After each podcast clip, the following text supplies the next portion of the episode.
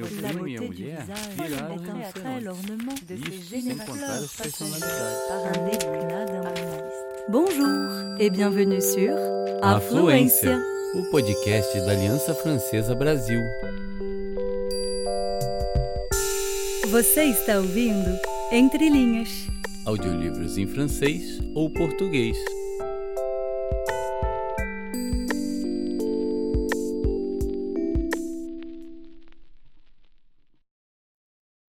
Premier cahier. 10 février 1890. La neige qui n'a pas cessé de tomber depuis trois jours bloque les routes. Je n'ai pu me rendre à R, où j'ai coutume depuis quinze ans de célébrer le culte deux fois par mois.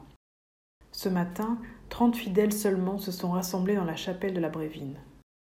Je profiterai des loisirs que me vaut cette claustration forcée pour revenir en arrière et raconter comment je fus amené à m'occuper de Gertrude. J'ai projeté d'écrire ici tout ce qui concerne la formation et le développement de cette âme pieuse, qu'il me semble que je n'ai fait sortir de la nuit que pour l'adoration et l'amour. Béni soit le Seigneur pour m'avoir confié cette tâche. Il y a deux ans et six mois, comme je remontais de la chaux de fond, une fillette que je ne connaissais point vint me chercher en toute hâte pour m'emmener à sept kilomètres de là, auprès d'une pauvre vieille qui se mourait. Le cheval n'était pas dételé, je fis monter l'enfant dans la voiture, à peine m'être muni d'une lanterne, car je pensais ne pas pouvoir être de retour avant la nuit.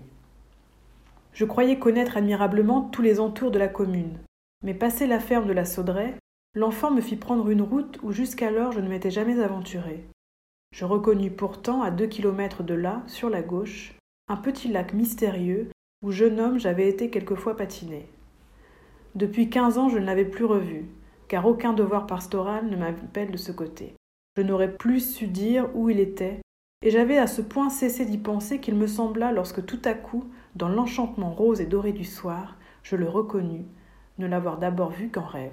La route suivait le cours d'eau qui s'en échappait, coupant l'extrémité de la forêt, puis longeant une tourbière. Certainement, je n'étais jamais venu là. Le soleil se couchait, et nous marchions depuis longtemps dans l'ombre, lorsqu'enfin ma jeune guide m'indiqua du doigt, à flanc de coteau, une chaumière qu'on eût pu croire inhabitée, sans un mince filet de fumée qui s'en échappait, bleuissant dans l'ombre, puis blondissant dans l'or du ciel. J'attachai le cheval à un pommier voisin, puis rejoignis l'enfant dans la pièce obscure où la vieille venait de mourir. La gravité du paysage, le silence et la sonalité de l'heure m'avaient transi. Une femme encore jeune était à genoux près du lit. L'enfant que j'avais prise pour la petite fille de la défunte, mais qui n'était que sa servante, alluma une chandelle fumeuse, puis se tint immobile au pied du lit. Durant la longue route, j'avais essayé d'engager la conversation, mais n'avais pu tirer d'elle quatre paroles. La femme agenouillée se le releva. Ce n'était pas une parente, ainsi que je supposais d'abord, mais simplement une voisine, une amie, que la servante avait été chercher lorsqu'elle vit s'affaiblir sa maîtresse, et qui s'offrit pour veiller le corps. La vieille, me dit-elle, s'était éteinte sans souffrance. Nous convînmes ensemble des dispositions à prendre pour l'inhumation et la cérémonie funèbre. Comme souvent déjà, dans ce pays perdu, il me fallait tout décider. J'étais quelque peu gênée, je l'avoue, de laisser cette maison, si pauvre que fût son apparence, à la seule garde de cette voisine et de cette servante enfant. Toutefois, il ne paraissait guère probable qu'il y eût dans un recoin de cette misérable demeure quelque trésor caché. Et qu'y pouvais-je faire? Je demandai néanmoins si la vieille ne laissait aucun héritier. La voisine prit alors la chandelle, qu'elle dirigea vers un coin du foyer, et je pus distinguer, accroupi dans l'âtre, un être incertain, qui paraissait endormi. L'épaisse masse de ses cheveux cachait presque complètement son visage. Cette fille aveugle, une nièce, à ce que dit la servante. C'est à quoi la famille se réduit, paraît-il. Il faudra la mettre à l'hospice, sinon je ne sais pas ce qu'elle pourra devenir. Je m'offusquai d'entendre ainsi décider de son sort devant elle, soucieux du chagrin que ces brutales paroles pourraient lui causer. Ne la réveillez pas, dis-je doucement, pour inviter la voisine tout au moins à baisser la voix. Oh, je ne pense pas qu'elle dorme, mais c'est une idiote. Elle ne parle pas et ne comprend rien à ce qu'on dit. Depuis ce matin que je suis dans la pièce, elle n'a pour ainsi dire pas bougé. J'ai d'abord cru qu'elle était sourde. La servante prétend que non, mais que simplement la vieille, sourde elle-même, ne lui adressait jamais la parole. Non plus qu'à quiconque, n'ouvrant plus la bouche depuis longtemps que pour boire ou manger. Quel âge a-t-elle? Une quinzaine d'années, je suppose. Au reste, euh, je n'en sais pas plus long que vous. Hein.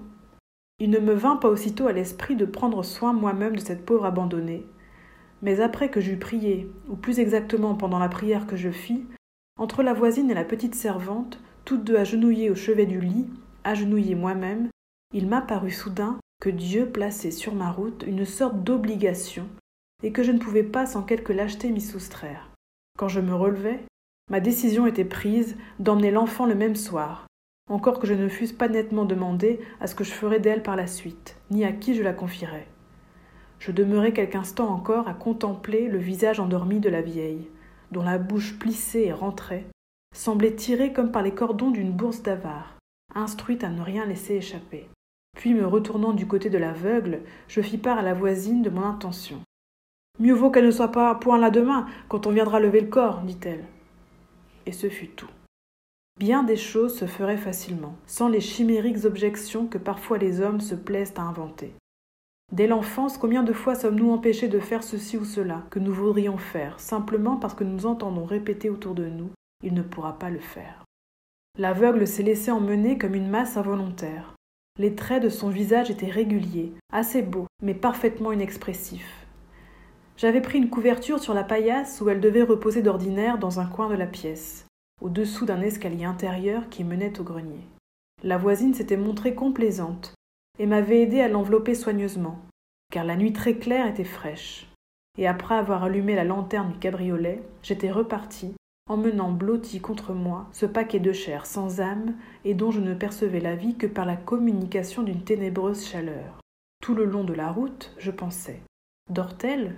Et de quel sommeil noir Et en quoi la vieille diffère-t-elle d'ici du sommeil? Hôtesse de ce corps opaque, une âme attend sans doute. Emmurée, que vienne la toucher enfin quelques rayons de votre grâce. Seigneur, permettez-vous que mon amour peut-être écarte d'elle l'affreuse nuit. J'ai trop souci de la vérité pour taire le fâcheux accueil que je dus essuyer à mon retour au foyer. Ma femme est un jardin de vertu. Et même dans les moments difficiles qui nous est arrivé parfois de traverser, je n'ai pu douter un instant de la qualité de son amour. Mais sa charité naturelle n'aime pas à être surprise. C'est une personne d'ordre qui tient à ne pas aller au-delà, non plus qu'à rester en deçà du devoir. Sa charité, même, est réglée comme si l'amour était un trésor épuisable. C'est là notre seul point de conteste. Sa première pensée, lorsqu'elle m'a vu revenir ce soir-là avec la petite, lui échappa dans ce cri. De quoi encore est-ce que tu as été de te charger? Comme chaque fois qu'il doit y avoir une explication entre nous, j'ai commencé par faire sortir les enfants qui se tenaient la bouche bée, pleins d'interrogations et de surprises. Ah, combien cet accueil était loin de celui que j'eusse pu souhaiter. Seule ma chère petite Charlotte a commencé de danser et de battre les mains quand elle a compris que quelque chose de nouveau, quelque chose de vivant allait sortir de la voiture. Mais les autres, qui sont déjà stylés par la mère, ont vite fait de la refroidir et de lui faire prendre le pas. Il y eut un moment de grande confusion. Et comme ni ma femme ni les enfants ne savaient encore qu'ils eussent affaire à une aveugle, il ne s'expliquait pas l'attention extrême que je prenais pour guider ses pas. Je fus moi-même toute décontenancée par les bizarres gémissements que commença de pousser la pauvre infirme sitôt que ma main abandonna la sienne, que j'avais tenue durant tout le trajet. Ces cris n'avaient rien d'humain. On eût dit les jappements plaintifs d'un petit chien. Arraché pour la première fois au cercle étroit de sensations coutumières qui formaient tout son univers, ses genoux fléchissaient sous elle. Mais lorsque j'avançai vers une chaise, vers elle, elle se laissa crouler à terre, comme quelqu'un qui ne saurait pas s'asseoir. Alors je la menai jusqu'auprès du foyer. Et elle reprit un peu de calme lorsqu'elle put s'accroupir, dans la position où je l'avais vue d'abord auprès du foyer de la vieille, à côté au manteau de la cheminée. En voiture déjà, elle s'était laissée glisser au bas du siège, et avait fait tout le trajet blottir à mes pieds. Ma femme cependant m'aidait, dont le mouvement le plus naturel est toujours le meilleur, mais sa raison sans cesse lutte et souvent l'emporte contre son cœur. Qu'est-ce que tu as l'intention de faire de ça? reprit-elle après que la petite fut installée. Mon âme frissonna en entendant l'emploi de ce neutre, et j'eus à peine à maîtriser un mouvement d'indignation. Cependant, encore tout imbu de ma longue et paisible méditation, je me contins, et tournai vers eux tout ce qui de nouveau faisait cercle, une main posée sur le front de l'aveugle. Je ramène la brebis perdue, dis-je avec le plus de solennité que je pus. Mais Amélie n'admet pas qu'il puisse y avoir quoi que ce soit de déraisonnable ou de surraisonnable dans l'enseignement de l'Évangile. Je vis qu'elle allait protester, et c'est alors que je fis un signe à Jacques et à Sarah, qui, habitués à nos petits différends conjugaux et du reste peu curieux de leur nature, souvent même insuffisamment à mon gré, emmenèrent les deux petits. Puis, comme ma femme restait encore interdite et un peu exaspérée, me semblait-il, par la présence de l'intruse, Tu peux parler devant elle, ajoutai-je. La pauvre enfant ne comprend pas.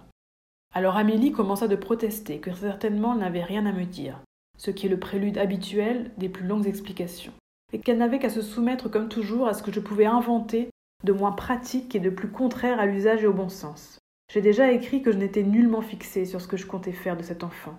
Je n'avais pas encore entrevu, ou que très vaguement, la possibilité de l'installer à notre foyer, et je puis presque dire que c'est Amélie qui d'abord m'en suggéra l'idée, lorsqu'elle me demanda si je pensais que nous n'étions pas déjà assez dans la maison.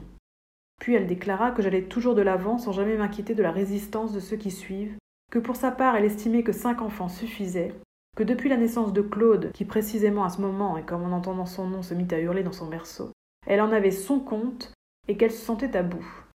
Aux premières phrases de sa sortie, quelques paroles du Christ remontèrent du cœur aux lèvres, que je retins pourtant, car il me paraît toujours malséant d'abriter ma conduite derrière l'autorité du livre saint. Mais dès qu'elle arga de sa fatigue, je demeurai penaud, car je reconnais qu'il m'est arrivé plus d'une fois de laisser peser sur ma femme les conséquences d'élan à considérer de mon zèle. Cependant, ces récriminations m'avaient instruit sur mon devoir. Je suppliai donc très doucement Amélie d'examiner si à ma place elle n'eût pas agi de même, et s'il eût été possible de laisser dans la détresse un être qui manifestement n'avait plus sur qui s'appuyer. J'ajoutai que je ne m'illusionnais pas sur la somme de fatigue nouvelle que le soin de cette hôtesse infirme ajouterait au souci du ménage, et que mon regret était de n'y pouvoir plus souvent seconder. Enfin, je l'apaisai de mon mieux, la suppliant aussi de ne point faire retomber sur l'innocente un ressentiment que celle-ci n'avait en rien mérité. Puis je lui fis observer que Sarah désormais était en âge de l'aider davantage, Jacques de se passer de ses soins.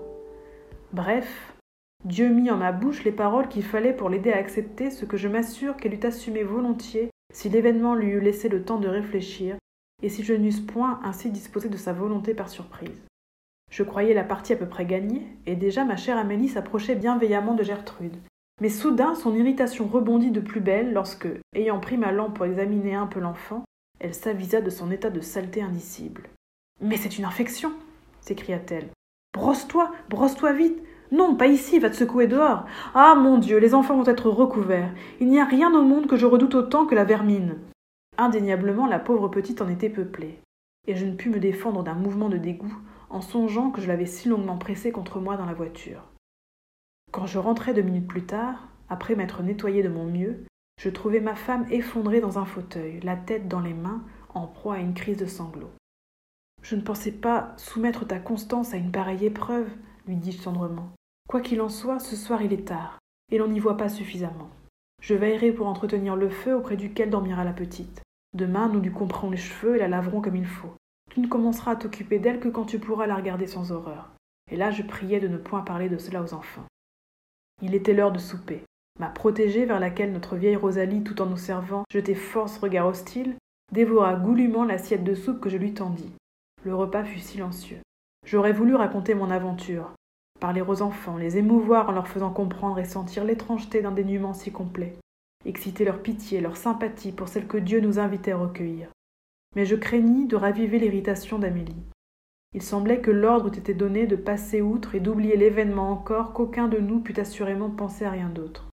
Je fus extrêmement ému quand, plus d'une heure après que tous furent couchés et qu'Amélie me laissait seule dans la pièce, je vis ma petite Charlotte entr'ouvrir la porte, avancer doucement, en chemise et pieds nus, puis se jeter à mon cou et m'étreindre sauvagement en murmurant Je ne t'avais pas bien dit bonsoir. Puis tout bas, désignant du bout de son petit index l'aveugle qui reposait innocemment et qu'elle avait eu curiosité de revoir avant de se laisser aller au sommeil. Pourquoi est-ce que je ne l'ai pas embrassée Tu l'embrasseras demain. À présent, laissons-la.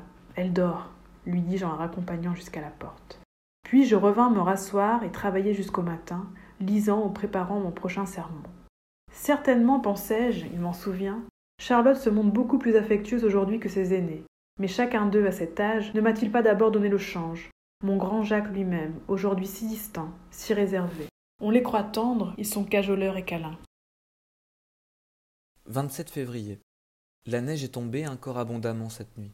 Les enfants sont ravis, parce que bientôt, disent-ils, on sera forcé de sortir par les fenêtres. Le fait est que ce matin, la porte est bloquée, et que l'on ne peut sortir que par la buanderie. Hier, je m'étais assuré que le village avait des provisions en suffisance, car nous allons sans doute demeurer quelque temps isolés du reste de l'humanité.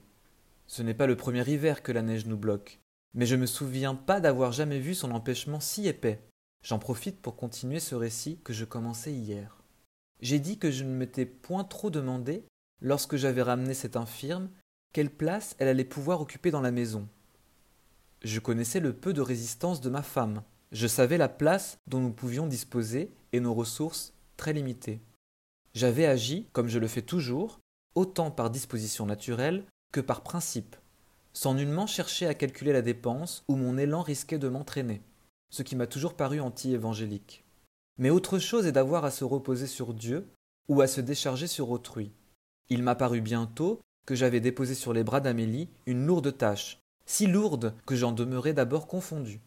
Je l'avais aidée de mon mieux à couper les cheveux de la petite, ce que je voyais bien qu'elle ne faisait déjà qu'avec dégoût. Mais quand il s'agit de la laver et de la nettoyer, je dus laisser faire ma femme, et je compris que les plus lourds et les plus désagréables soins m'échappaient. Au demeurant, Amélie n'éleva plus la moindre protestation. Il semblait qu'elle eût réfléchi pendant la nuit et pris son parti de cette charge nouvelle. Même elle y semblait prendre quelque plaisir, et je la vis sourire après qu'elle eut achevé d'apprêter Gertrude. Un bonnet blanc couvrait la tête rase où j'avais appliqué de la pommade. Quelques anciens vêtements à Sarah et du linge propre remplacèrent les sordides haillons qu'Amélie venait de jeter au feu. Ce nom de Gertrude fut choisi par Charlotte et accepté par nous tous aussitôt, dans l'ignorance du nom véritable que l'orpheline ne connaissait point elle-même et que je ne savais où retrouver. Elle devait être un peu plus jeune que Sarah, de sorte que les vêtements que celle-ci avait dû laisser depuis un an lui convenaient. Il me faut avouer ici la profonde déception où je me sentis sombrer les premiers jours. Certainement, je m'étais fait tout un roman de l'éducation de Gertrude, et la réalité me forçait par trop d'en rabattre. L'expression indifférente, obtuse de son visage, ou plutôt son inexpressivité absolue, glaçait jusqu'à sa source mon bon vouloir. Elle restait tout le long du jour auprès du feu, sur la défensive, et dès qu'elle entendait nos voix, surtout dès que l'on s'approchait d'elle, ses traits semblaient durcir, il ne cessait d'être inexpressif que pour marquer l'hostilité. Pour peu qu'on s'efforçât d'appeler son attention, elle commençait à geindre, à grogner comme un animal. Cette bouderie ne cédait qu'à l'approche du repas, que je lui servais moi-même, et sur lequel elle se jetait avec une avidité bestiale, des plus pénibles à observer. Et de même que l'amour répond à l'amour, je sentais un sentiment d'aversion m'envahir, devant le refus obstiné de cette âme. Oui, vraiment. J'avoue que les dix premiers jours j'en étais venu à désespérer, et même à me désintéresser d'elle, au point que je regrettais mon élan premier et que j'eusse voulu ne l'avoir jamais emmenée. Et il advenait ceci depuis quand C'est que, triomphante un peu devant ces sentiments que je ne pouvais pas bien lui cacher, Amélie prodiguait ses soins d'autant plus, et de bien meilleur cœur, semblait-il, depuis qu'elle sentait que Gertrude me devenait à charge et que sa présence parmi nous me mortifiait. J'en étais là, quand je reçus la visite de mon ami le docteur Martin, du Val Travers, au cours d'une de ses tournées de malade. Il s'intéressa beaucoup à ce que je lui dis de l'état de Gertrude. S'étonna grandement d'abord de ce qu'elle fût restée à ce point d'arriéré, n'étant somme toute qu'aveugle, mais je lui expliquai qu'à son infirmité s'ajoutait la surdité de la vieille qui seule jusqu'alors avait pris soin d'elle, et qui ne lui parlait jamais, de sorte que la pauvre enfant était demeurée dans un état d'abandon total. Il me persuada que dans ce cas, j'avais tort de désespérer, mais que je ne m'y prenais pas bien, tu veux commencer de construire, me dit-il, avant de t'être assuré d'un terrain solide. Songe que tout est chaos dans cette âme, et que même les premiers linéaments n'en sont pas encore arrêtés. Il s'agit, pour commencer, de lier en faisceau quelques sensations tactiles et gustatives, et d'y attacher, à la manière d'une étiquette, un son, un mot, que tu lui rediras, à satiété, puis tâcheras d'obtenir qu'elle redise. Surtout ne cherche pas d'aller trop vite. Occupe-toi d'elle à des heures régulières et jamais très longtemps de suite. Au reste, cette méthode, ajouta-t-il après me l'avoir minutieusement exposée, n'a rien de bien sorcier. Je ne l'invente point, et d'autres l'ont appliqué déjà. Ne t'en souviens-tu pas du temps que nous faisions ensemble notre philosophie, nos professeurs, à propos de Condillac et de sa statue animée, nous entretenaient déjà d'un cas analogue à celui-ci. À moins, fit-il en se reprenant, que je n'ai lu ça plus tard, dans une revue de psychologie. N'importe, cela m'a frappé, et je me souviens même du nom de cette pauvre enfant, encore plus déshéritée que Gertrude, car elle était aveugle et sourde muette, qu'un docteur de je ne sais plus quel comté d'Angleterre recueillit vers le milieu du siècle dernier. Elle avait nom Laura Bridgman. Ce docteur avait tenu journal, comme tu devais faire, des progrès de l'enfant, ou du moins, pour commencer, de ses efforts à lui pour l'instruire. Durant des jours et des semaines, il s'obstina à lui faire toucher et palper alternativement deux petits objets, une épingle, puis une plume, puis toucher sur une feuille imprimée à l'usage des aveugles le relief des deux mots anglais, pin et pen. Et durant des semaines, il n'obtint aucun résultat. Le corps semblait inhabité. Pourtant, il ne perdait pas confiance.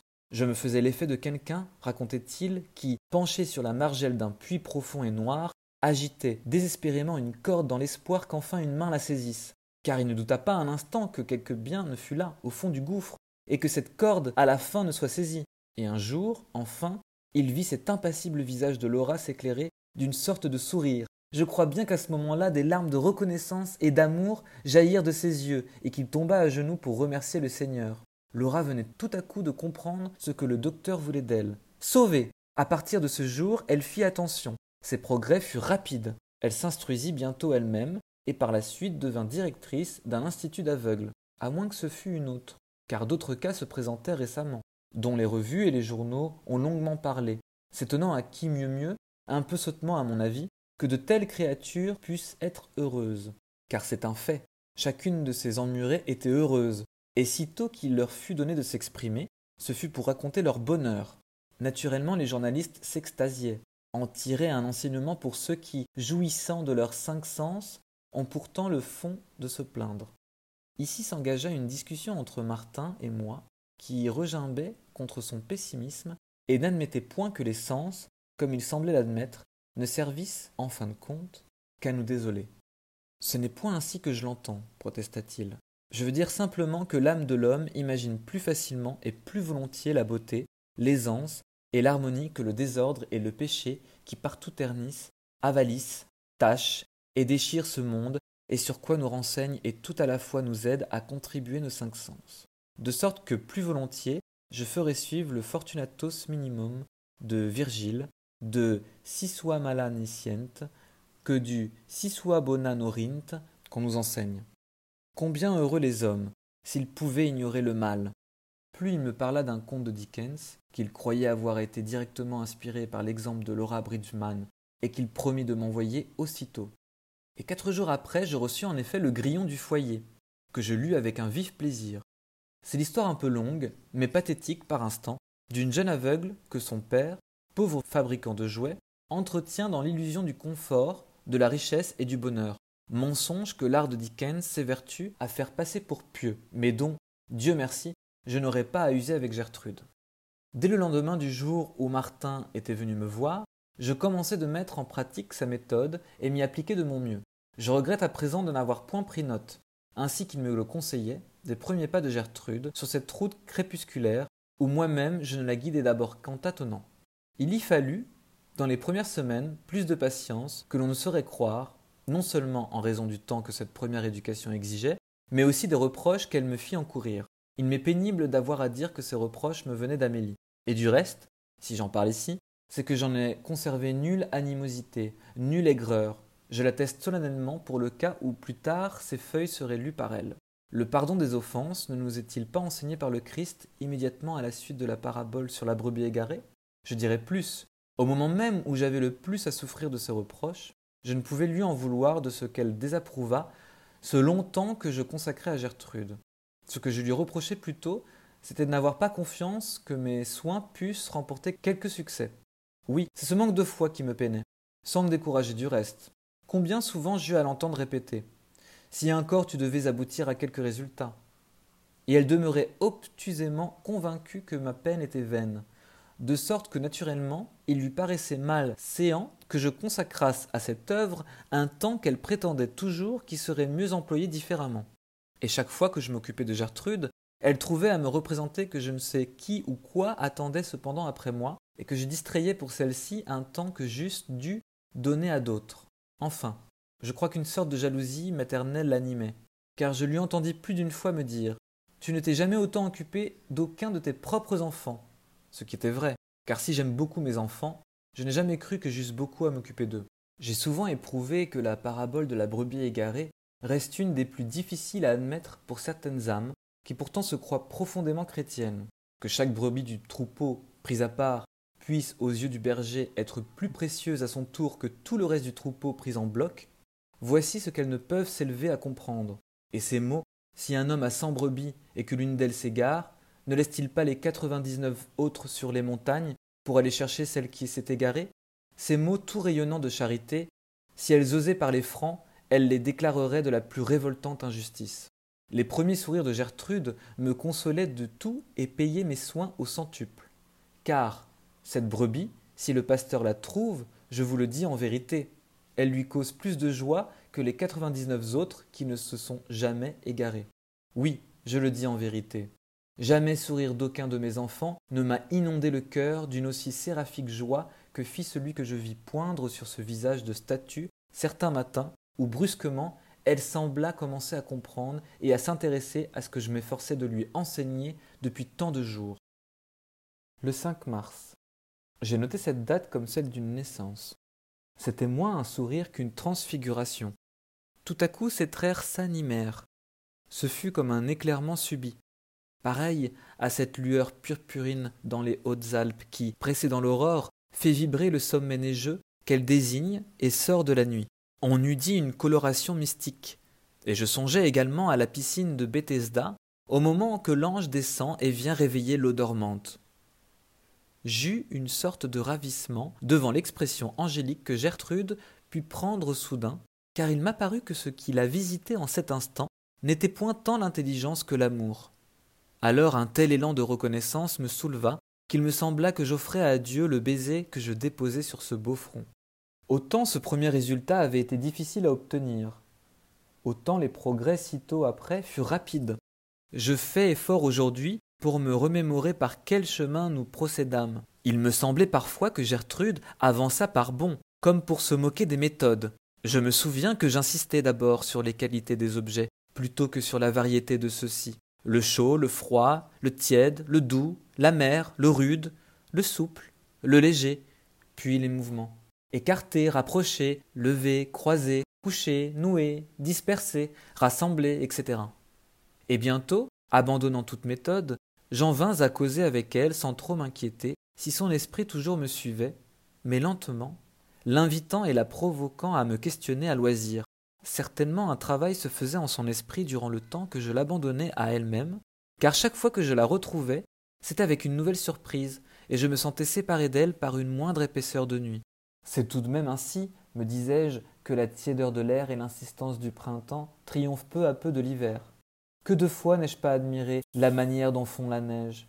On dirait que le manteau s'use par en dessous, et son aspect reste le même.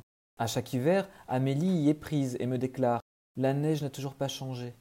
On la croit épaisse encore, quand déjà la voici qui cède, et tout à coup, de place en place, laisse reparaître la vie. Craignant que Gertrude ne s'étiolât à demeurer auprès du feu sans cesse, comme une vieille, j'avais commencé de la faire sortir. Mais elle ne consentait à se promener qu'à mon bras. Sa surprise et sa crainte d'abord, dès qu'elle avait quitté la maison, me laissèrent comprendre, avant qu'elle n'eût su me le dire, qu'elle ne s'était encore jamais hasardée au dehors.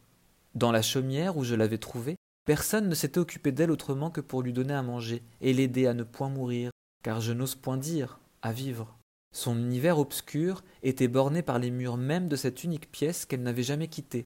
À peine se hasardait-elle, les jours d'été, au bord du seuil, quand la porte restait ouverte sur le grand univers lumineux.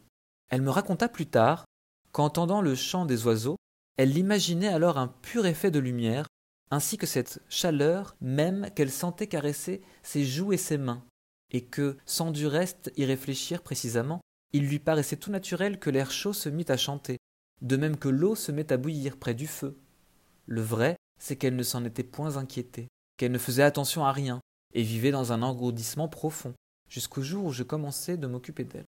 Je me souviens de son inépuisable ravissement lorsque je lui appris que ces petites voix émanaient de créatures vivantes, dont il semble que l'unique fonction soit de sentir et d'exprimer l'éparse joie de la nature.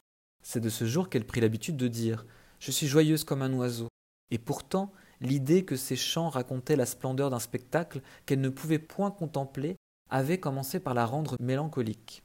Est-ce que vraiment, disait-elle, la terre est aussi belle que le racontent les oiseaux? Pourquoi ne le dit-on pas davantage? Pourquoi vous ne me le dites-vous pas? Est-ce par crainte de me peiner en songeant que je ne puis la voir? Vous auriez tort. J'écoute si bien les oiseaux. Je crois que je comprends tout ce qu'ils disent. Ceux qui peuvent y voir ne les entendent pas si bien que toi, ma Gertrude, lui dis-je, en espérant la consoler. Pourquoi les autres animaux ne chantent-ils pas? reprit-elle. Parfois ces questions me surprenaient, et je demeurais un instant perplexe, car elles me forçaient de réfléchir à ce que jusqu'alors j'avais accepté sans m'en étonner. C'est ainsi que je considérais pour la première fois que plus l'animal est attaché de près à la terre, et plus il est pesant, plus il est triste.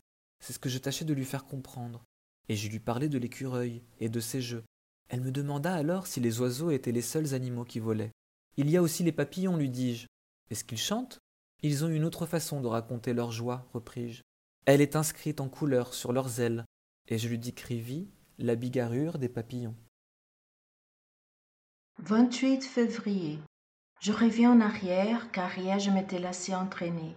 Pour l'enseigner à Gertrude, j'avais dû apprendre moi-même l'alphabet des aveugles, mais bientôt elle devint beaucoup plus habile que moi à lire cette écriture où j'avais assez de peine à me reconnaître et que sur plus je suivais plus volontiers avec les yeux qu'avec les mains. Du reste, je ne fus point le seul à l'instruire, et d'abord je fus heureux d'être secondé dans ce soin, car j'ai fort à faire sur la commune, dont les maisons sont dispersées à l'excès, de sorte que mes visites des pauvres et des malades m'obligent à faire des courses parfois assez lointaines. Jacques avait trouvé le moyen de se casser le bras en patinant pendant les vacances de Noël, qu'il était venu passer près de nous, car entre-temps, il était retourné à Lausanne où il avait fait déjà ses premières études et entré à la faculté de théologie. La fracture ne présentait aucune gravité et Martin, que j'avais aussitôt pu aisément la réduire sans l'aide d'un chirurgien. Mais les précautions qu'il fallut prendre obligèrent Jacques à garder la maison quelque temps. Il commença brusquement de s'intéresser à Gertrude, que jusqu'alors il n'avait point considérée, et s'occupa de m'aider à lui apprendre à lire. Sa collaboration ne dura que le temps de sa convalescence trois semaines environ, mais durant lesquelles Gertrude fit des sensibles progrès. Un zèle extraordinaire la stimulait à présent. Cette intelligence hier encore engourdie, il semblait que dès le premier pas et presque avant de savoir marcher, elle se mettait à courir. J'admire le peu de difficulté qu'elle trouvait à formuler ses pensées, et combien promptement elle parvint à s'exprimer d'une manière non point enfantine, mais correcte déjà, cédant pour l'imager l'idée, et de la manière la plus inattendue pour nous et la plus plaisante. Des objets qu'on venait de lui apprendre à connaître, ou de ceux dont nous lui parlions et que nous lui décrivions lorsque nous ne le pouvions mettre directement à sa portée, car nous nous servions toujours de ce qu'elle pouvait toucher ou sentir pour expliquer ce qu'elle ne pouvait pas atteindre, procédant à la manière des télémétreurs. Mais je crois inutile de noter ici tous les échelons premiers de cette instruction qui sans doute se retrouvent dans l'instruction de tous les aveugles. C'est ainsi que pour chacun d'eux, je pense, la question des couleurs a plongé chaque maître dans un même embarras. Et à ce sujet, je fus appelé à remarquer qu'il n'est nulle part question de couleurs dans l'Évangile. Je ne sais comment se sont pris les autres. Pour ma part, je commençais par lui nommer les couleurs du prisme dans l'ordre où l'arc-en-ciel nous le présente.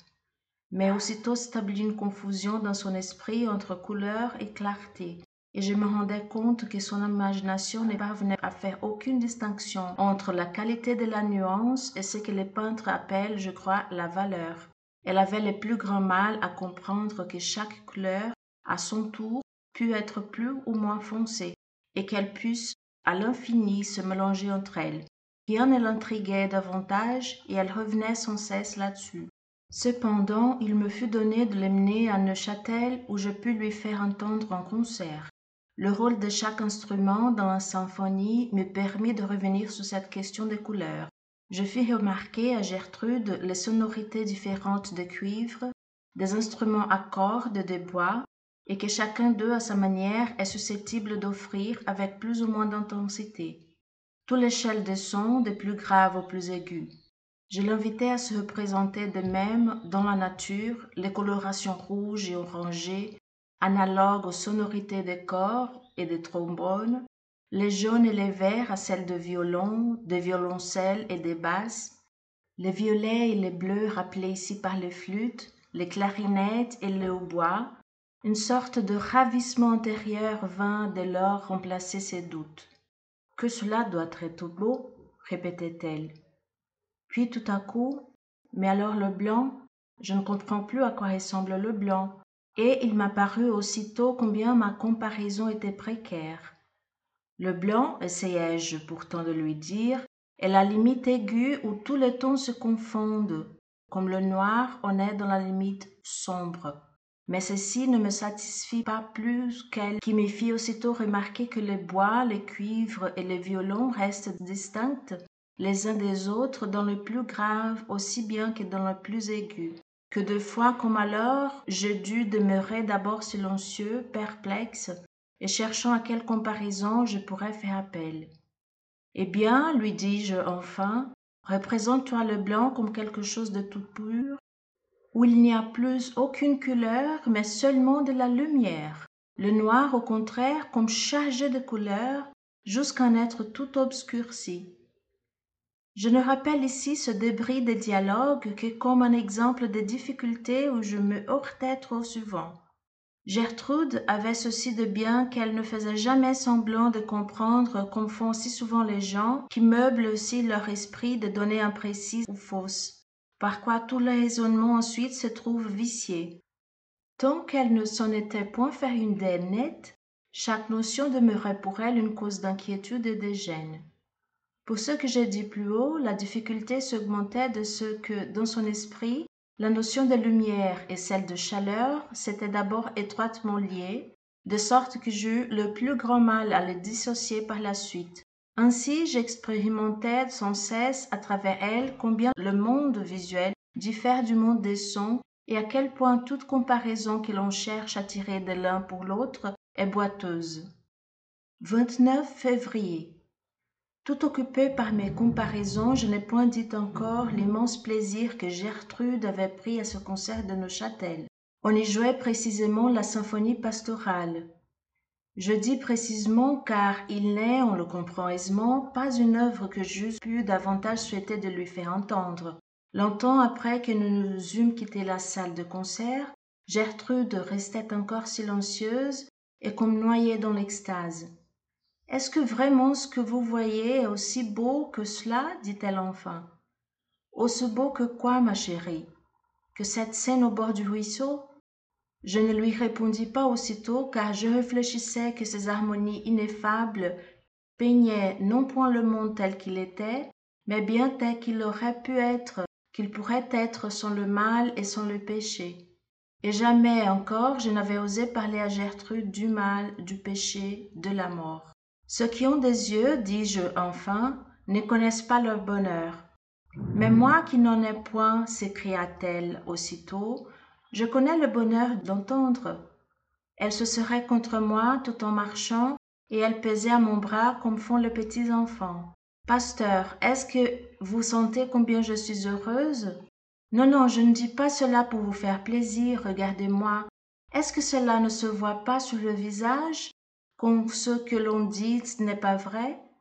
Moi je ne reconnais si bien la voix vous souvenez-vous du jour où vous m'avez répondu que vous ne pleuriez pas après que ma tante c'est ainsi qu'elle appelait ma femme vous avez reproché de ne rien savoir faire pour elle? Je me suis écrié pasteur vous mentez? Oh je l'ai senti tout de suite à votre voix que vous ne me disiez pas la vérité. Je n'ai pas eu besoin de toucher vos joues pour savoir vous aviez pleuré. Et elle répéta très haut non je n'avais pas besoin de toucher vos joues ce qui me fit rougir parce que nous étions encore dans la ville et que des passants se retournèrent. Cependant elle continuait. Il ne faut pas chercher à m'en faire croire voyez-vous. D'abord parce que ça serait très lâche de chercher à tromper un aveugle et puis parce que ça n'apprendrait pas ajouta-t-elle en riant. Dites-moi pasteur vous n'êtes pas malheureux n'est-ce pas? Je portai sa main à mes lèvres comme pour lui faire sentir sans le lui avouer que partie de mon bonheur venait d'elle. Tout en répondant non gertrude non je ne suis pas malheureux. Comment serais-je malheureux? Vous pleurez quelquefois pourtant. J'ai pleuré quelquefois. Pas depuis la fois que j'ai dit. Non je n'ai plus repleuré depuis. Et vous n'avez plus eu envie de pleurer?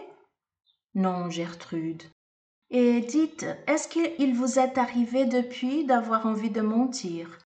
Non, cher enfant. Pouvez-vous me promettre de ne jamais chercher à me tromper? Je le promets. Eh bien, dites-moi tout de suite, est-ce que je suis jolie? Cette brusque question m'interloqua d'autant plus que je n'avais point voulu jusqu'à ce jour accorder attention à l'indéniable beauté de Gertrude. Je tenais pour parfaitement inutile, au surplus, qu'elle ne en fût elle-même avertie. Que t'importe de le savoir lui dis-je aussitôt. Cela, c'est mon souci, reprit-elle. Je voudrais savoir si je ne. Comment dites-vous cela si je ne détonne pas trop dans la symphonie. À qui d'autre demanderais-je cela, pasteur? Un pasteur n'a pas à s'inquiéter de la beauté des visages, dis-je, me défendant comme je pouvais. Pourquoi? Parce que la beauté des âmes lui suffit. Vous préférez me laisser croire que je suis laide dit-elle alors avec une moue charmante, de sorte que, n'y tenant plus, je m'écriai Gertrude, vous savez bien que vous êtes jolie. Elle se tut, et son visage prit une expression très grave, dont elle ne se départit plus jusqu'au retour. Aussitôt rentrée, Amélie trouva le moyen de me faire sentir qu'elle désapprouvait l'emploi de ma journée. Elle aurait pu me le dire auparavant, mais elle nous avait laissé partir, Gertrude et moi, sans mot dire, selon son habitude de laisser faire et de se réserver ensuite le droit de blâmer. Du reste, elle ne me fit point précisément de reproches mais son silence même était accusateur. Car n'eût-il pas été naturel qu'elle s'informât de ce que nous avions entendu, puisqu'elle savait que je menais Gertrude au concert? La joie de cet enfant n'eût-elle pas été augmentée par le moindre intérêt qu'elle eût senti que l'on prenait à son plaisir? Amélie, du reste, ne demeurait pas silencieuse, mais elle semblait mettre une sorte d'affectation à ne parler que des choses les plus indifférentes. Et ce ne fut que le soir, après que les petits furent allés se coucher, que l'ayant prise à part et lui ayant demandé sévèrement Tu es fâché de ce que j'ai mené Gertrude au concert? j'obtins cette réponse. Tu fais pour elle ce que tu n'aurais fait pour aucun des tiens. C'était donc toujours le même grief, et le même refus de comprendre que l'on fait l'enfant qui revient, mais non point ceux qui sont demeurés, comme le montre la parabole, il me peinait aussi de ne la voir tenir aucun compte de l'infirmité de Gertrude et qu'il ne pouvait espérer d'autre fait que cela.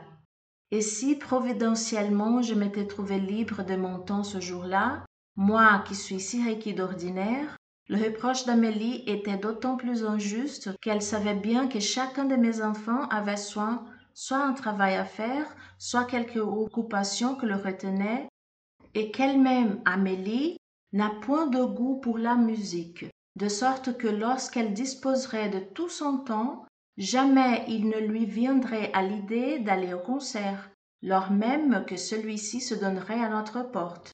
Ce qui me chagrinait davantage, c'est qu'Amélie eût osé dire cela devant Gertrude, car bien que j'eusse pris ma femme à l'écart, elle avait élevé la voix assez pour que Gertrude l'entendît.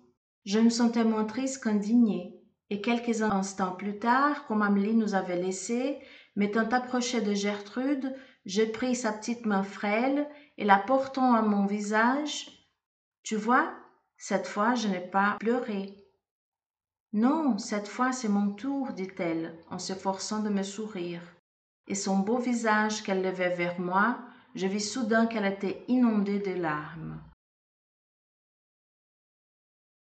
8 mars.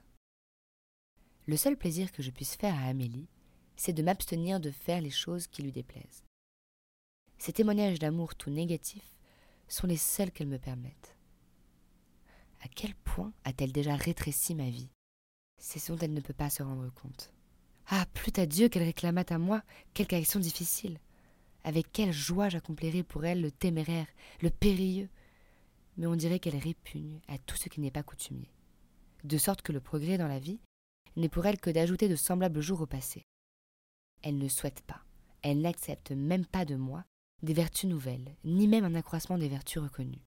Elle regarde avec inquiétude, quand ce n'est pas avec réprobation, tout effort de l'âme qui veut voir dans le christianisme autre chose qu'une domestication des instincts. Je dois avouer que j'avais complètement oublié, une fois à Neufchâtel, d'aller régler le compte de notre mercière, ainsi qu'Amélie m'en avait prié, et de lui rapporter une boîte de fil mais j'en étais ensuite beaucoup plus fâchée contre moi qu'elle ne pouvait être elle-même. Et d'autant plus que je m'étais bien promis de n'y pas manquer. sachant du reste que celui qui est fidèle dans les petites choses le sera aussi dans les grandes, et craignant les conclusions qu'elle pouvait tirer de mon oubli. J'aurais même voulu qu'elle m'en fît quelques reproches, car sur ce point certainement j'en méritais. Mais comme il advient surtout, le grief imaginaire l'emportait sur l'imputation précise. Ah. Que notre vie serait belle et notre misère supportable si nous nous contentions des mots réels sans prêter l'oreille aux fantômes et aux monstres de notre esprit. Mais je me laisse aller à noter ici ce qui ferait plutôt le sujet d'un sermon. C'est l'histoire du développement intellectuel et moral de Gertrude que j'ai entrepris de tracer ici. J'y reviens. J'espérais pouvoir suivre ici le développement pas à pas, et j'avais commencé d'en raconter le détail. Mais outre que le temps me manque pour en noter minutieusement toutes les phrases, il m'est extrêmement difficile aujourd'hui d'en retrouver l'enchaînement exact. Mon récit m'entraînant, j'ai rapporté d'abord des réflexions de Gertrude, des conversations avec elle beaucoup plus récentes, et celui qui, par aventure, lirait ces pages, s'étonnera sans doute de l'entendre s'exprimer aussitôt avec tant de justesse et raisonner si judicieusement. C'est aussi que ses progrès furent d'une rapidité déconcertante. J'admirais souvent avec quelle promptitude son esprit saisissait l'aliment intellectuel que j'approchais d'elle et tout ce dont il pouvait s'emparer, le faisant sien par un travail d'assimilation et de maturation continuelle. Elle me surprenait, précédant sans cesse ma pensée, la dépassant, et souvent, d'un entretien à l'autre, je ne reconnaissais plus mon élève. Au bout de peu de mois, il ne paraissait plus que son intelligence avait sommeillé si longtemps. Même, elle montrait plus de sagesse déjà que n'en ont la plupart des jeunes filles que le monde extérieur d'ici, et dont les mains de préoccupations futiles absorbent la meilleure attention. Au surplus, elle était, je crois, sensiblement plus âgée qu'il ne nous avait paru d'abord. Il semblait qu'elle prétendait tourner à profit sa cécité, de sorte que j'en venais à douter si, sur beaucoup de points, cette infirmité ne lui devenait pas un avantage. Malgré moi, je la comparais à Charlotte. Et lorsque parfois, il m'arrivait de faire répéter à celle-ci ses leçons, voyant son esprit tout distrait par la moindre mouche qui vole, je pensais Tout de même, comme elle m'écouterait mieux si seulement elle n'y voyait pas. Il va sans dire que Gertrude était très avide de lecture. Il va sans dire que Gertrude était très avide de lecture. Mais Soucieux d'accompagner le plus possible sa pensée, je préférais qu'elle ne lût pas beaucoup. Ou du moins pas beaucoup sans moi, et principalement la Bible, ce qui peut paraître bien étrange pour un protestant. Je m'expliquerai là-dessus, mais avant que d'aborder une question si importante, je veux relater un petit fait, qui a rapport à la musique et qu'il faut situer, autant qu'il m'en souvient, peu de temps après le concert de Neufchâtel. Oui, ce concert avait eu lieu, je crois, trois semaines avant les vacances d'été, qui ramenèrent Jacques près de nous. Entre-temps, il m'était arrivé plus d'une fois d'asseoir Gertrude devant le petit harmonium de notre chapelle, que tient d'ordinaire mademoiselle de la M, chez qui Gertrude habite à présent. Louise de la M n'avait pas encore commencé l'instruction musicale de Gertrude. Malgré l'amour que j'ai pour la musique, je n'y connais pas grand-chose, et ne me sentais guère capable de rien lui enseigner lorsque je m'asseyais devant le clavier auprès d'elle. Non, laissez-moi, m'a-t-elle dit dès les premiers tâtonnements. Je préfère rester seule et je la quittai d'autant plus volontiers que la chapelle ne me paraissait guère un lieu décent pour m'y enfermer seule avec elle, autant par respect pour le saint lieu que par crainte des racontards. Encore qu'à d'ordinaire, je m'efforce de n'en point tenir compte, mais il s'agit d'ici d'elle, et non plus seulement de moi. Lorsqu'une tournée de visite m'appelait de ce côté, je l'emmenai jusqu'à l'église et l'abandonnai donc, durant de longues heures souvent, puis allai la reprendre au retour. Elle s'occupait ainsi patiemment à découvrir des harmonies. Et je la retrouvai vers le soir, attentive devant quelques consonances qui la plongeaient dans un ravissement prolongé. Un des premiers jours d'août, il y a à peine un peu plus de six mois de cela, n'ayant point trouvé chez elle une pauvre veuve à qui j'allais porter quelques consolations, je revins pour prendre Gertrude à l'église où je l'avais laissée. Elle ne m'attendait point si tôt, et je fus extrêmement surpris de trouver Jacques auprès d'elle. Ni l'un ni l'autre ne m'avait entendu entrer, car le peu de bruit que je fis fut couvert par les sons de l'orgue. Il n'est point dans mon naturel des pieds, mais tout ce qui touche à Gertrude me tient à cœur. Amortissant donc le bruit de mes pas, je gravis furtivement les quelques marches de l'escalier qui mènent à la tribune. Excellent poste d'observation. Je dois dire que tout le temps que je demeurai là, je n'entendis pas une parole que l'un et l'autre n'eussent aussi bien dite devant moi. Mais il était contre elle et, à plusieurs reprises, Je le vis qui prenait sa main pour guider ses doigts sur les touches. N'était-il pas étrange déjà qu'elle acceptât de lui des observations et une direction dont elle m'avait dit précisément qu'elle préférait se passer? J'en étais plus étonnée, plus peinée, que je n'aurais voulu me l'avouer à moi-même. Et déjà je me proposais d'intervenir lorsque je vis Jacques tout à coup tirer sa montre. Il est temps que je te quitte à présent, dit-il. Mon père va bientôt revenir. Je le vis alors porter à ses lèvres la main qu'elle lui abandonna. Puis il partit.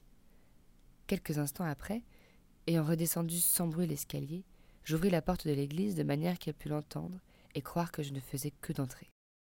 Eh bien, Gertrude, es-tu prête à rentrer? L'orgue va bien? Oui, très bien, me dit-elle de sa voix la plus naturelle. Aujourd'hui, j'ai vraiment fait quelques progrès. Une grande tristesse emplissait mon cœur. Mais nous ne fîmes ni l'un ni l'autre aucune allusion à ce que je viens de raconter. Il me tardait de me trouver seule avec Jacques. Ma femme, Gertrude et les enfants se retiraient d'ordinaire assez tôt après le souper, nous laissant tous deux prolonger studieusement la veillée. J'attendais ce moment. Mais devant que de lui parler, je me sentis le cœur si gonflé et par des sentiments si troublés que je ne savais ou n'osait aborder le sujet qui me tourmentait. Et ce fut lui qui brusquement rompit le silence en m'annonçant sa résolution de passer toutes les vacances auprès de nous. Or, peu de jours auparavant, il nous avait fait part d'un projet de voyage dans les Hautes-Alpes, que ma femme et moi avions grandement approuvé. Je savais que son amitié, qu'il choisissait pour compagnon de route, l'attendait. Aussi m'apparut-il nettement que ce revirement subit n'était point sans rapport avec la scène que je venais de surprendre. Une grande indignation me souleva d'abord, mais craignant, si je ne m'y laissais aller, que mon fils ne se fermât à moi définitivement, que mon fils ne se fermât à moi définitivement, craignant aussi d'avoir à regretter des paroles trop vives, je fis un grand effort sur moi-même. Et du ton le plus naturel que je pus. Je croyais que t'es compté sur toi, lui dis-je. Oh, reprit-il, il n'y comptait pas absolument. Et du reste, il ne sera pas en peine de me remplacer. Je me repose aussi bien ici que dans l'Oberland. Et je crois vraiment que je peux employer mon temps mieux qu'à courir les montagnes. Enfin, dis-je. Tu as trouvé ici de quoi t'occuper? Il me regarda, percevant dans le ton de ma voix quelque ironie. Mais, comme il n'en distinguait pas encore le motif, il reprit d'un air dégagé. Vous savez que j'ai toujours préféré le livre à l'Alpenstock. Oui, mon ami, fis-je en le regardant à mon tour fixement. Mais ne crois-tu pas que les leçons d'accompagnement à l'harmonium présentent pour toi encore plus d'attrait que la lecture? Sans doute il se sentit rougir, car il mit sa main devant son front, comme pour s'apprêter de la clarté de la lampe. Mais il se ressaisit presque aussitôt, et d'une voix que j'aurais souhaité moins assurée. Ne m'accusez pas trop, mon père. Mon intention n'était de rien vous cacher et vous devancez de bien peu l'aveu que je m'apprêtais à vous faire. Il parlait posément, comme on lit un livre, achevant ses phrases avec autant de calme, me semblait-il, que s'il ne se fût pas agi de lui-même. L'extraordinaire possession de soi dont il faisait preuve achevait de m'exaspérer. Sentant que j'allais l'interrompre, il leva la main comme pour me dire Non, vous pourrez parler ensuite. Laissez-moi d'abord achever. Mais je saisis son bras et le secouant. Plutôt que de te voir porter le trouble dans l'âme pure de Gertrude, m'écriai-je impétueusement. Ah, je préférais ne plus te revoir. Je n'ai pas besoin de tes aveux. Abuser de l'infirmité, de l'innocence, de la candeur, c'est une abominable lâcheté dont je ne t'aurais jamais cru capable. Et de m'en parler avec ce détestable sang-froid. Écoute-moi bien, j'ai charge de Gertrude, et je ne supporterai pas un jour de plus que tu lui parles, que tu la touches ou que tu la vois. Mais, mon père, reprit-il sur le même ton tranquille, qui me mettait hors de moi. Croyez bien que je respecte Gertrude, autant que vous pouvez faire vous-même. Vous vous me prenez étrangement. Si vous pensez qu'il entre quoi que ce soit de répréhensible, je ne dis pas seulement dans ma conduite, mais dans mon dessein même et dans le secret de mon cœur. J'aime Gertrude, et je la respecte, vous dis-je, autant que je l'aime. L'idée de la troubler, d'abuser de son innocence et de sa cécité, me paraît aussi abominable qu'à vous. Puis il protesta que ce qu'il voulait être pour elle, c'était un soutien, un ami, un mari, qu'il n'avait pas cru devoir m'en parler avant que sa résolution de l'épouser ne fût prise. Que cette résolution, Gertrude elle-même ne la connaissait pas encore, et que c'était à moi qu'il en voulait parler d'abord. Voici l'aveu que j'avais à vous faire, ajouta-t-il, et je n'ai rien d'autre à vous confesser, croyez-le. Ces paroles m'emplissaient de stupeur. Tout en les écoutant, j'entendais mes tempes battre. Je n'avais préparé que de reproches, et à mesure qu'il m'enlevait toute raison de m'indigner, je me sentais plus désemparé, de sorte qu'à la fin de son discours, je ne trouvais plus rien à lui dire. Allons nous coucher, fis-je enfin, après un long silence. Je m'étais levé et lui posai la main sur l'épaule. Demain, je te dirai ce que je pense de tout cela. Dites-moi du moins que vous n'êtes plus irrité contre moi. J'ai besoin de la nuit pour réfléchir. Quand je retrouvai Jacques le lendemain, il me sembla vraiment que je le regardais pour la première fois. il m'apparut tout d'un coup que mon fils n'était plus un enfant, mais un jeune homme. Tant que je le considérais comme un enfant, cet amour que j'avais surpris pouvait me sembler monstrueux. J'avais passé la nuit à me persuader qu'il était tout aussi naturel et normal au contraire. D'où venait que mon insatisfaction n'en était que plus vive? C'est ce qui ne devait s'éclairer pour moi qu'un peu plus tard. En attendant, je devais parler à Jacques et lui signifier ma décision. Or, un instinct aussi sûr que celui de la conscience m'avertissait qu'il fallait empêcher ce mariage à tout prix. J'avais entraîné Jacques dans le fond du jardin. C'est là que je lui demandai d'abord. T'es-tu déclaré à Gertrude? Non, me dit-il. Peut-être sent-elle déjà mon amour, mais je ne le lui ai point avoué. Eh bien, tu vas me faire la promesse de ne pas lui en parler encore. Mon père, je me suis promis à vous obéir, mais ne puis-je connaître vos raisons? J'hésitais à lui en donner, ne sachant trop si celle qui me venait d'abord à l'esprit était celle même qu'il importait le plus de mettre en avant. À dire vrai, la conscience bien plutôt que la raison dictait ici ma conduite. Gertrude est trop jeune, dis-je enfin. Songe qu'elle n'a pas encore communié. Tu sais que ce n'est pas une enfant comme les autres, hélas, et que son développement a été beaucoup retardé. Elle ne serait sans doute que trop sensible, confiante comme elle l'est, aux premières paroles d'amour qu'elle entendrait. C'est précisément pourquoi il importe de ne pas les lui dire. S'emparer de ce qui ne peut se défendre, c'est une lâcheté. Je sais que tu n'es pas un lâche. Tes sentiments, dis-tu, n'ont rien de répréhensible. Moi, je les dis coupables, parce qu'ils sont prématurés. La prudence que Gertrude n'a pas encore, c'est à nous de l'avoir pour elle. C'est une affaire de conscience. Jacques a ceci d'excellent qu'il suffit pour le retenir de ces simples mots. Je fais appel à ta conscience, dont j'ai souvent usé lorsqu'il était enfant. Cependant, je le regardais, et pensais que si elle pouvait y voir, Gertrude ne laisserait pas d'admirer ce grand corps svelte, à la fois si droit et si souple, ce beau front sans rides, ce regard franc, ce visage enfantin encore, mais que semblait ombrer une soudaine gravité. Il était nu-tête, et ses cheveux cendrés qu'il portait alors assez longs bouclaient légèrement à ses tempes et cachaient ses oreilles à demi. Il y a ceci que je vais te demander encore. Repris-je en me levant du banc où nous étions assis. Tu avais l'intention, disais-tu, de partir après-demain. Je te prie de ne pas différer ce départ. Tu devais rester absent tout un mois. Je te prie de ne pas raccourcir d'un jour ce voyage. C'est entendu?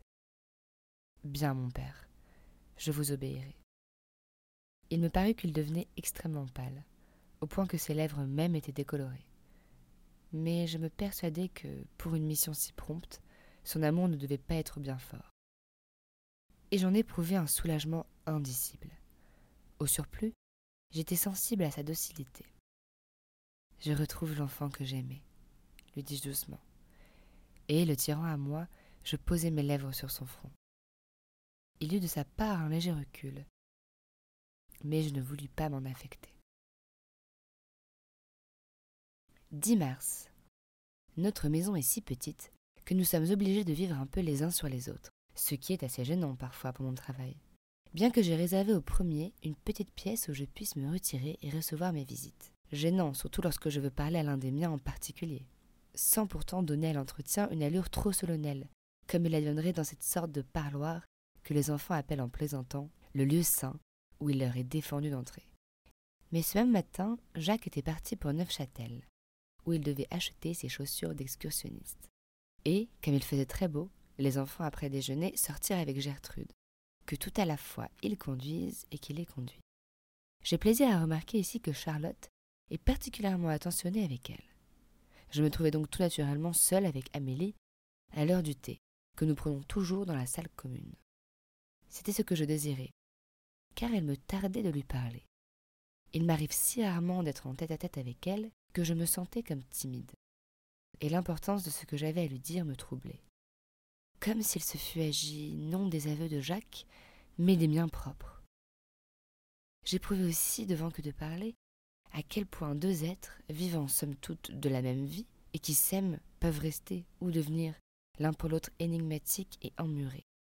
Les paroles, dans ce cas, soit celles que nous adressons à l'autre, soit celles que l'autre nous adresse, sonnent plaintivement, comme des coups de sonde, pour nous avertir de la résistance de cette cloison séparatrice, et qui, si l'on y veille, risque d'aller s'épaississant.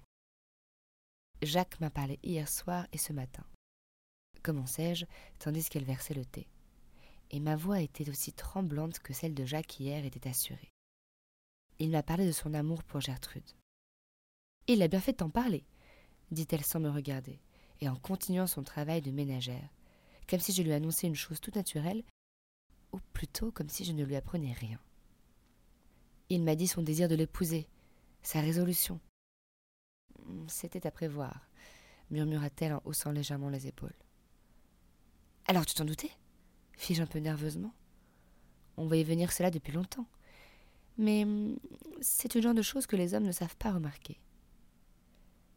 Comme il ne servait à rien de protester, et que du reste, il y avait peut-être un peu de vrai dans sa répartie, j'objectais simplement. Dans ce cas, tu aurais dû m'avertir. Elle eut ce sourire un peu crispé du coin des lèvres, par quoi elle accompagne parfois et protège ses réticences.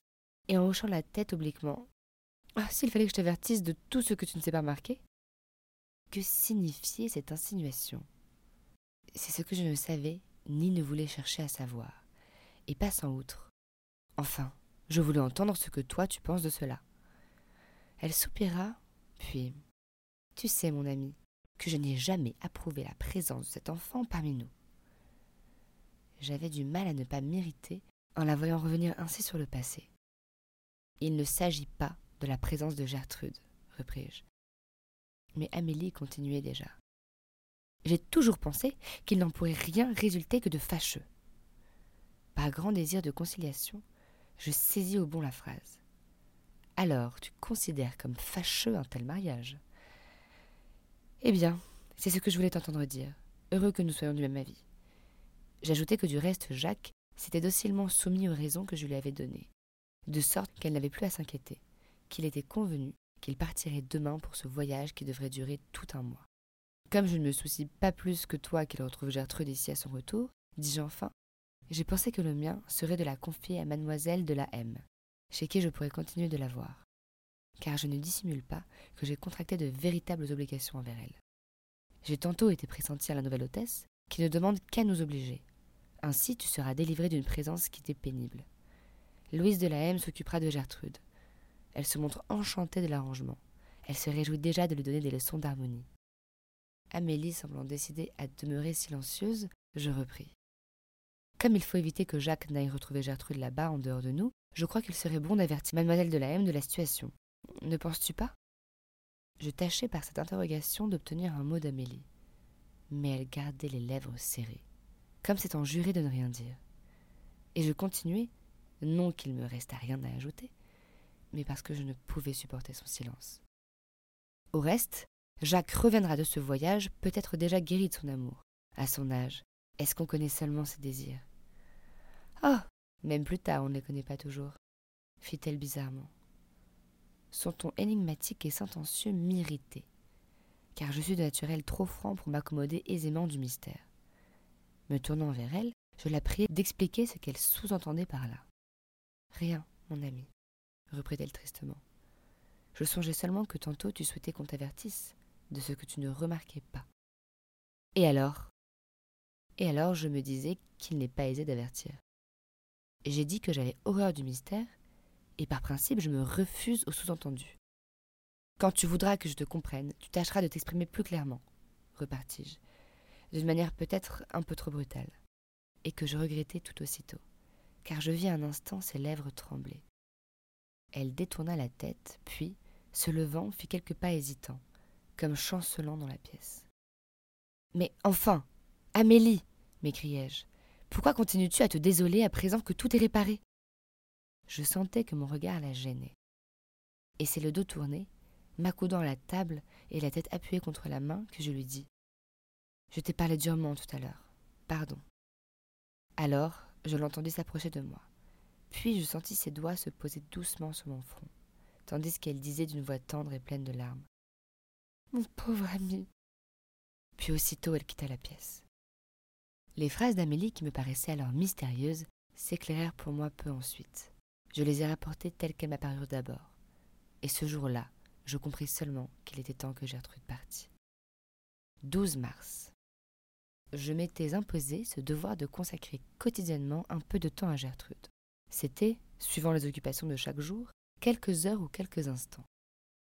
Le lendemain du jour où j'avais eu cette conversation avec Amélie, je me trouvais assez libre, et, le beau temps y invitant, j'entraînai Gertrude à travers la forêt, jusqu'à ce repli du Jura, où, à travers le rideau des branches, et par-delà l'immense pays dominé, le regard, quand le temps est clair, par-dessus une brume légère, découvre l'émerveillement des Alpes blanches. Le soleil déclinait déjà sur notre gauche quand nous parvînmes à l'endroit où nous avions coutume de nous asseoir. Une prairie, à l'herbe à la fois rase et drue, dévalait nos pieds. Plus loin pâturaient quelques vaches, Chacune d'elles, dans ses troupeaux de montagne, porte une cloche au cou. Elle dessine le paysage, disait Gertrude en écoutant leur tintement. Elle me demanda, comme à chaque promenade, de lui décrire l'endroit où nous nous arrêtions. Mais, lui dis-je, tu le connais déjà, c'est l'orée d'où l'on voit les Alpes. Est-ce qu'on les voit bien aujourd'hui? On voit leur splendeur tout entière. Vous m'avez dit qu'elles étaient chaque jour un peu différentes. À quoi les comparerais-je aujourd'hui? À la soif d'un plein jour d'été. Avant ce soir, elles auront achevé de se dissoudre dans l'air. Je voudrais que vous me disiez s'il y a des lys dans la grande prairie devant nous. Non, Gertrude, les lys ne croissent pas sur ces hauteurs, ou seulement quelques espèces rares. Pas ceux que l'on appelle les lys des champs? Il n'y a pas de lys dans les champs. Même pas dans les champs des environs de Neufchâtel? Il n'y a pas de lys dans les champs. Alors pourquoi le Seigneur nous dit-il Regardez les lys des champs. Il en avait sans doute de son temps, pour qu'ils le disent, mais les cultures des hommes les ont fait disparaître. Je me rappelle que vous m'avez dit un jour que le plus grand besoin de cette terre est de confiance et d'amour. Ne pensez-vous pas qu'avec un peu plus de confiance, l'homme recommencerait de les voir? Moi, quand j'écoute cette parole, je vous assure que je les vois. Je vais vous les décrire, voulez-vous? On dirait des cloches de flammes, de grandes cloches d'azur emplis du parfum de l'amour, et que balance le vent du soir. Pourquoi me dites-vous qu'il n'y en a pas là devant nous? Je les sens, j'en vois la prairie tout emplie. Ils ne sont pas plus beaux que tu les vois, ma Gertrude. Dites qu'ils ne sont pas moins beaux. Ils sont aussi beaux que tu les vois. Et je vous dis en vérité que Salomon même, dans toute sa gloire, n'était pas vêtu comme l'un d'eux, dit-elle, citant les paroles du Christ. Et d'entendre sa voix si mélodieuse, il me sembla que j'écoutais ces mots pour la première fois. Dans toute sa gloire, répéta-t-elle pensivement. Puis, elle demeura quelque temps silencieuse, et je repris. Je te l'ai dit, Gertrude, ceux qui ont des yeux sont ceux qui ne savent pas regarder. Et du fond de mon cœur, j'entendais s'élever cette prière. Je te rends grâce, ô Dieu, de révéler aux humbles ce que tu caches aux intelligents. Si vous saviez, s'écria-t-elle alors dans une exaltation enjouée. Si vous pouviez savoir combien j'imagine aisément tout cela. Tenez, voulez-vous que je vous décrive le paysage?